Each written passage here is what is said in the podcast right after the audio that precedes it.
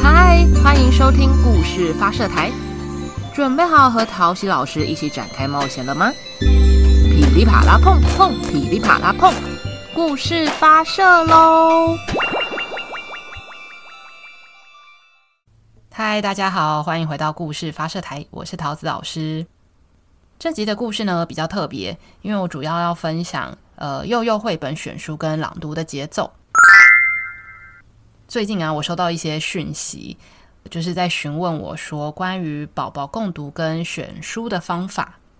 应该是因为我的同温层们都差不多到了这个坎站了，所以就是会讨论了一下这样子的话题。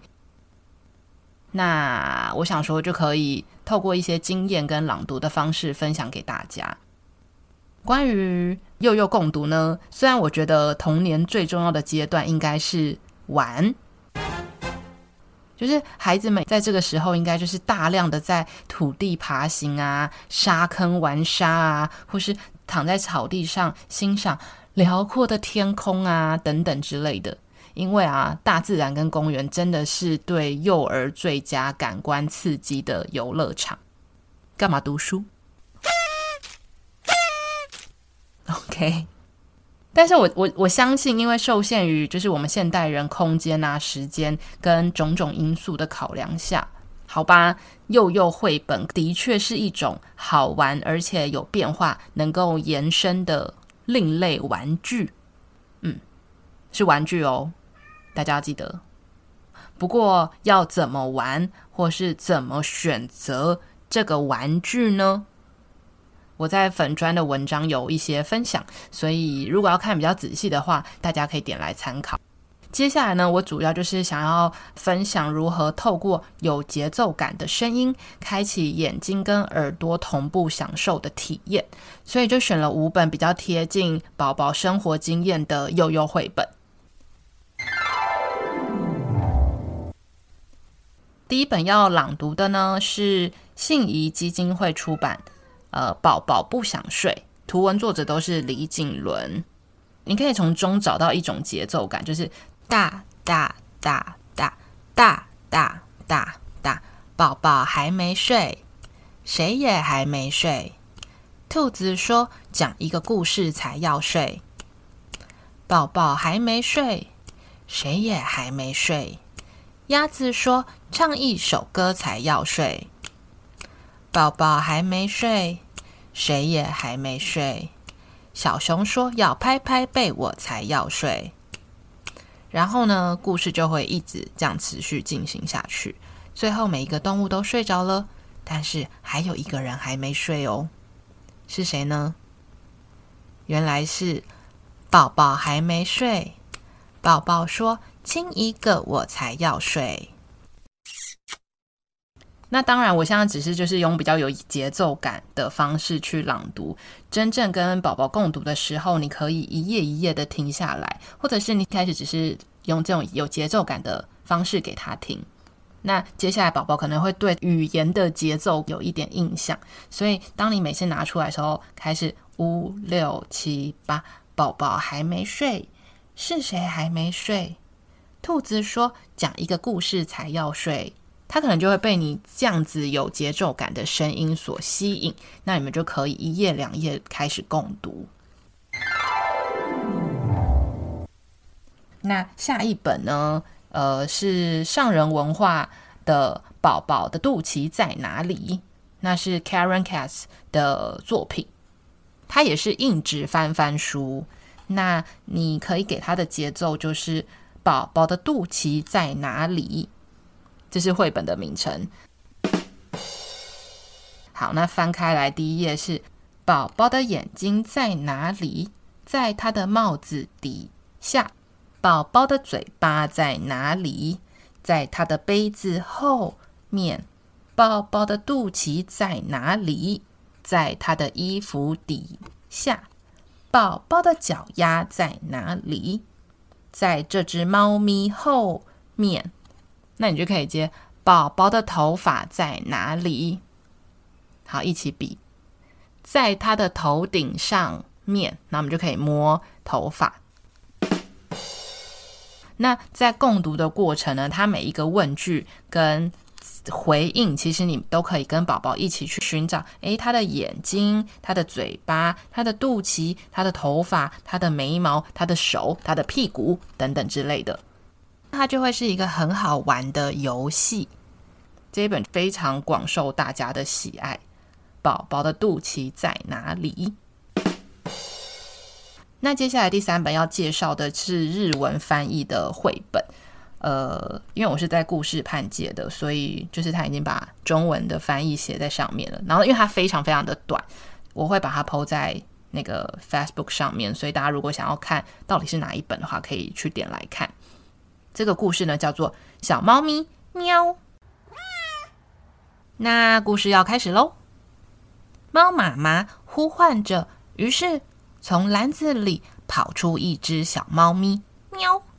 从袋子里跑出一只小猫咪，喵；从毛巾里跑出一只小猫咪，喵；从窗帘底下跑出两只小猫咪，喵喵。哇，五只小猫咪，大家都在妈妈身旁，喵喵喵喵喵。故事就这样。那这本除了图像非常写实细腻之外，也是一本互动性非常非常强的书。所以你除了跟宝宝用有节奏的方式共读之外，其实也可以透过呃游戏的扮演，就是小宝宝可以当小猫咪，和宝宝从篮子里、袋子里、毛巾里，嗯等等的地方跑出来找妈妈，或是你也可以玩声音的游戏，例如小猫怎么叫。喵喵叫，那宝宝就会去连接哦。喵喵叫是猫猫咪的叫声。等到他看到真实世界的猫咪的时候，他就会跟共读的经验做连接。也许他的时候就会发出喵喵的声音。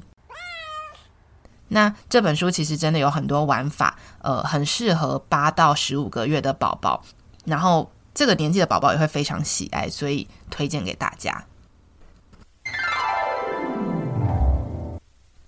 第四本要介绍的也是我从故事判借的，嗯，也是日文翻译的绘本，叫做《嗯嘛》，它就是一直不断的跟他的妈妈呃 kiss 的绘本，应该也是大家就是很容易教宝宝的一个动作跟行为，就是嗯嘛。好，那故事的节奏呢？我会这样读：小猫熊和妈妈，嗯嘛，嗯嘛；小猫咪和妈妈，嗯嘛，嗯嘛；小狗和妈妈，嗯嘛，嗯嘛；小兔子和妈妈，嗯嘛，嗯嘛。我也要和妈妈，嘛嘛嘛。然后就是一阵乱亲。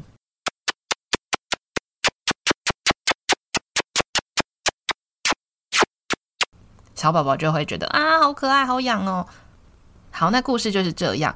这本绘本其实只用了白色跟红色，整个画面呢其实很和谐。然后宝宝一眼就知道，诶，角色跟角色之间的关联。再透过父母的声音以及每一次嘛嘛嘛的互动，确实是一本会被玩到书本边边都会开始坏掉，然后你却心满意足的一本绘本。